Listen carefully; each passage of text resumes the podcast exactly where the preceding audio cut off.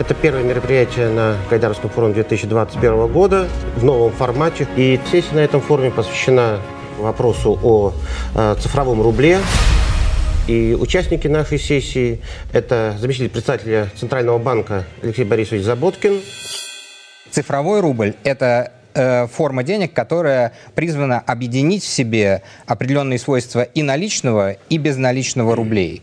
Э, от наличного рубля будет взято то, что это будет... Э, а каждый цифровой рубль это будет отдельным токеном, отдельным объектом, точно так же, как отдельная купюра, она идентифицируема, имеет свой индивидуальный номер, и он будет храниться в вашем кошельке, который находится на балансе Центрального банка.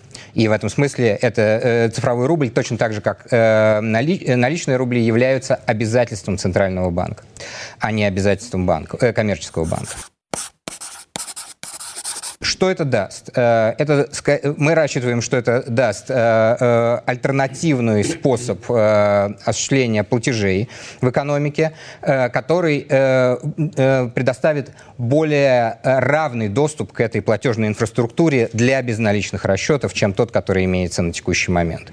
Мы думаем, что это удешевит платежные сервисы, это увеличит конкуренцию в сфере платежей и, соответственно, снизит стоимость их для, как для граждан, для, так и для бизнеса. В первую очередь, для, э, это важно, безусловно, для малого и среднего бизнеса.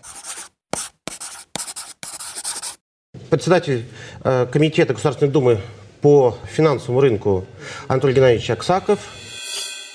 Я считаю, что появление цифрового рубля – это объективная реальность. Закон с 1 января начинает действовать, и я полагаю, что уже в этом году появятся токены. Глава MasterCard России Алексей Владимирович Малиновский. Если посмотреть на глобальную картинку, то сейчас порядка 80% всех центральных банков достаточно активно проводят исследования в области цифровых валют вовлечены в эту тему.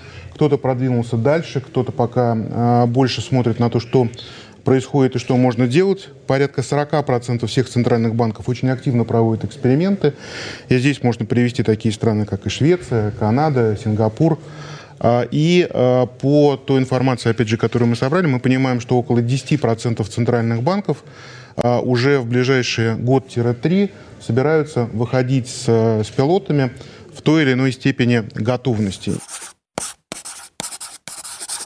Председатель э, Комитета Государственной Думы по финансовому рынку Анатолий Геннадьевич Аксаков.